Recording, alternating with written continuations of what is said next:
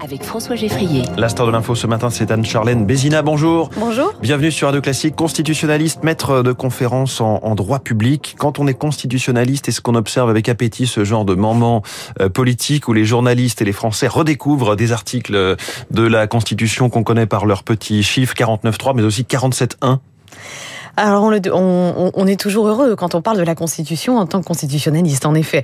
Euh, néanmoins, bon, on est toujours un petit peu atterré aussi de se rendre compte parfois euh, qu'on a besoin euh, d'appliquer de, de, cette Constitution pour voir ses limites.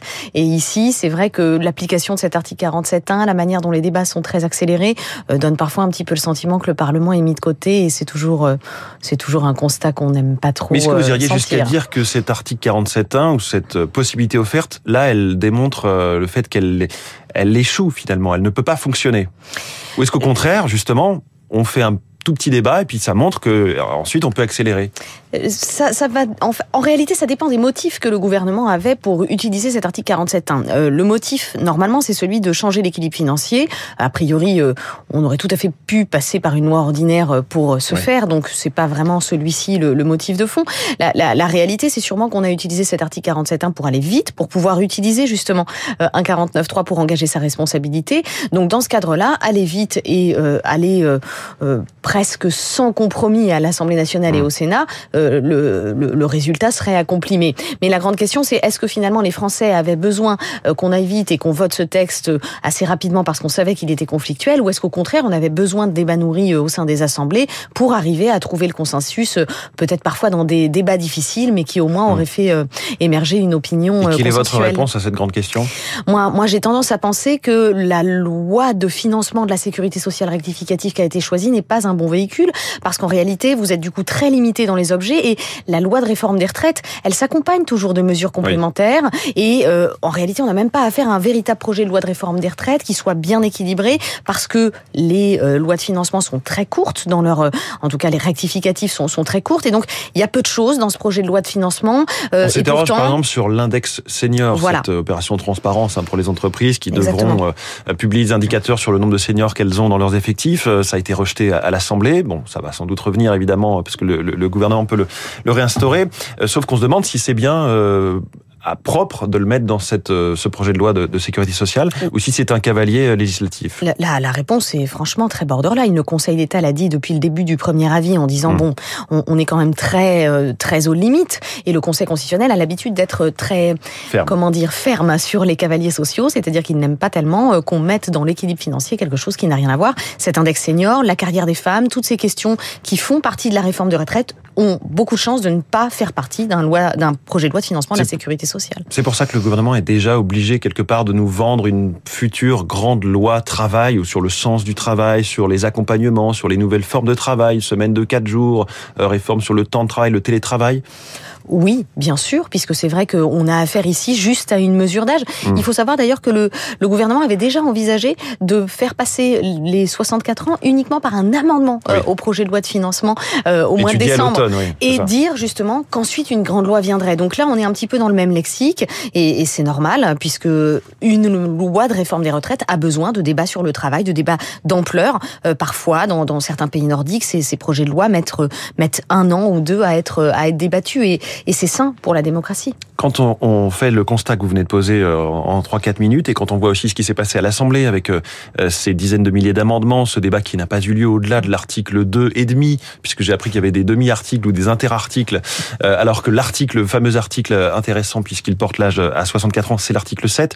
Est-ce que ça ne pousse pas carrément, allons-y, pour une réforme du processus parlementaire, du droit d'amendement ou plus largement?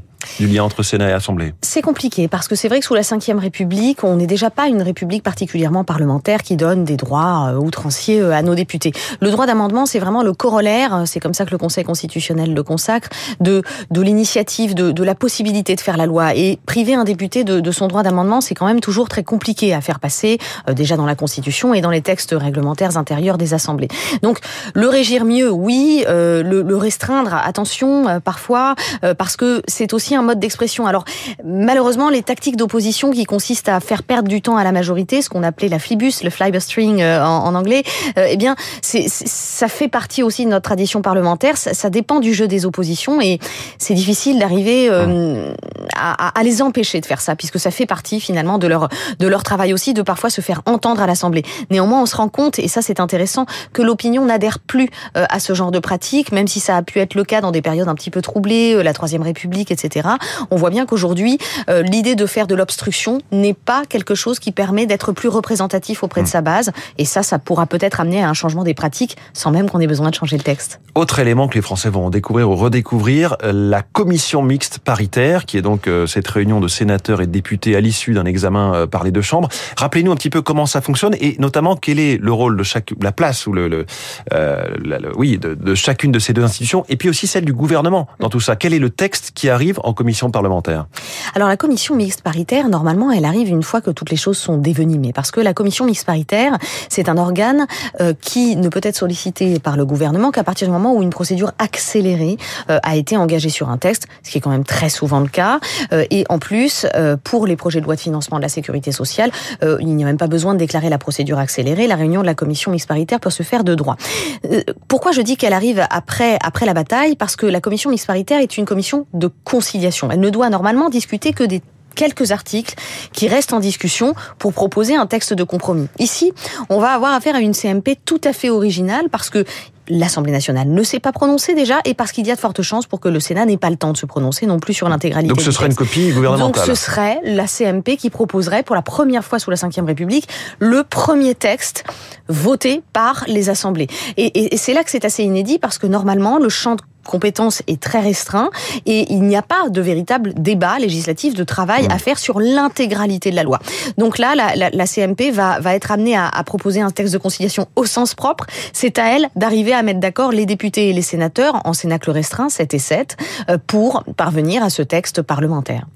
Est-ce que vous avez un, un pronostic? On a l'impression qu'on va tout droit vers un 49-3. Est-ce que c'est évitable finalement? C'est évitable si la commission mixte paritaire arrive à trouver un projet qui satisfasse mmh. euh, finalement euh, les sensibilités de l'Assemblée nationale et celles du Sénat. Alors, on n'arrive pas vraiment à savoir finalement quelle est la position d'équilibre qu'aurait adopté l'Assemblée nationale, étant donné que le débat a été complètement tronqué et oui. qu'on a le sentiment que l'opposition avait de toute façon envie que la loi ne voit pas le jour. Donc, si l'Assemblée nationale reste sur cette position très tendue, oui, il y a de fortes chances pour que on oblige l'Assemblée nationale finalement à adopter ce texte avec un article 49.3 parce que l'article 49.3 a cette vertu euh, de contraindre à un vote ou à un renversement. Alors, le renversement, il faudrait qu'une partie des LR se mette d'accord pour renverser le gouvernement, ce qui oui. paraît improbable.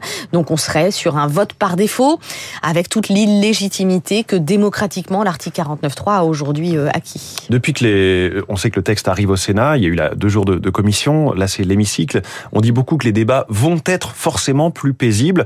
Ça tient aussi au fait qu'il n'y a pas de députés de la France, enfin de, de sénateurs la France insoumise. Mais est-ce qu'il y a aussi quelque chose d'institutionnel qui fait que c'est plus rond, entre guillemets, ce qui se passe euh, au Sénat? Oui, je le crois profondément, historiquement. D'ailleurs, le Sénat ne travaille pas de la même manière que l'Assemblée nationale, déjà parce que le Sénat n'a pas le même mode de représentativité. Le Sénat est une assemblée élue par des élus et pas directement par le peuple français. Néanmoins, il faut le dire quand même, on entend beaucoup dans le débat public euh, que le Sénat ne représente pas le peuple, ce qui est une erreur constitutionnelle puisque tous nos tous nos parlementaires sont évidemment des représentants au sens de notre article Mais 3 de la Constitution. Ils ne rendent pas de compte à des électeurs Exactement. français qu'ils rencontrent sur les marchés euh, au coin de la rue. Il y a un contact beaucoup moins mmh. direct et donc on, on, dit souvent que le, le Sénat subit par des vagues beaucoup moins fortes euh, les, les atermoiements de la vie politique et donc il y a, il y a une vie politique qui est plus lissée et, et, et l'obligation de moins être dans la représentation. Le Sénat a le temps de travailler généralement, ça sera pas le cas ici, ouais. mais travaille les choses au fond parce qu'il n'y a pas euh, ce souci de rendre des comptes immédiatement. Et de notoriété. De notoriété, Est-ce qu'il y a un sujet de sociologie aussi des sénateurs? Alors on l'a longtemps dit parce qu'on avait une assemblée qui était relativement conservatrice, vieillissante, etc. C'est un petit peu moins vrai du Sénat qui se renouvelle de plus en plus aujourd'hui, mais il reste que la, la, la, la, manière de travailler, de toute façon, historiquement, est teintée de beaucoup plus de rondeur, comme vous le disiez, mmh. et, de, et de travail au fond aussi. Est-ce que la journée du 7 mars peut être quelque part dans le scope, dans le souci, dans un coin de la tête des sénateurs, puisque donc c'est dans cinq jours, ou est-ce qu'ils vont faire leur travail comme si de rien n'était, même s'il si, euh, y a du bruit et de la fureur pour le coup dans la rue et pour plusieurs jours? Est-ce que une Assemblée nationale ou un Sénat sont hermétiques à ce qui se passe dans la rue? Je ne crois pas. Évidemment, euh, en tant que représentant, on est sensible à, ce qui se passe et, au jeu de l'opinion. Néanmoins, de toute façon, on est rentré dans un processus où le processus parlementaire et le processus de la rue sont en opposition. Donc, si le Parlement veut continuer à faire son travail, il ne pourra malheureusement pas entendre euh, véritablement les revendications du peuple. Mais quand on voit Bruno Retailleau euh, mettre en cause l'extinction, on en parlait avec Guillaume Tabar, des régimes spéciaux, en, demandant que ce soit plus rapide, on a l'impression presque qu'il provoque, entre guillemets, euh, les opposants à la réforme. Au fond, j'ai le sentiment que l'accord le, parlementaire n'aura rien à voir avec de toute façon ce qui sera consensuel dans la rue, mmh. étant donné que l'accord parlementaire repose finalement sur le, la partie de force que peut jouer le groupe Les Républicains, partie de force qui se jouera d'ailleurs aussi à la commission mixte paritaire, parce que les LR y sont euh, largement bien représentés. Donc, le jeu des alliances politiques n'aura rien à voir avec de toute façon l'adhésion populaire, la, la manière dont les Français vont se sentir représentés par le texte de compromis. Mettez-vous une seconde dans la tête d'Elisabeth Borne, qui doit naviguer entre deux droites, celle de l'Assemblée nationale, Aurélien Pradier, les carrières longues, une droite de gauche, nous disait l'autre jour euh, Hervé Gattegno, et la droite du Sénat, une droite de droite. Comment faire et comment amener ensuite euh, à cette commission mixte paritaire? C'est complexe, notamment parce que il n'est pas sûr qu'au sein du groupe LR, toutes les ligne soit vraiment correctement établie, mmh. puisque finalement chacun y va un petit peu aussi de son initiative. Euh, je crois que le gouvernement, et c'est pas anodin que ça passe par la voix du président de la République au Salon de l'Agriculture, euh, joue quand même vraiment très largement l'ouverture. On est dans les derniers jours d'une discussion parlementaire. Je pense que le gouvernement n'a pas intérêt à, mmh. à passer pour autoritaire dans cette manière de, de, de, voter la fin de réforme. Donc l'ouverture me semble être de mise et je pense que le Sénat parviendra à, à, ajouter quelques éléments sucrés à cette réforme. Je pense notamment euh, à l'amendement sur la carrière des femmes qui a, qui a toutes les chances de passer, ce qui permettra à chacun d'avoir euh, eu le sentiment de gagner une bataille. Comment réagissez-vous au propos de Gérard Larcher ce matin dans le Figaro qui dit le parlementarisme et la démocratie sont abîmés C'est le président du Sénat qui dit ça.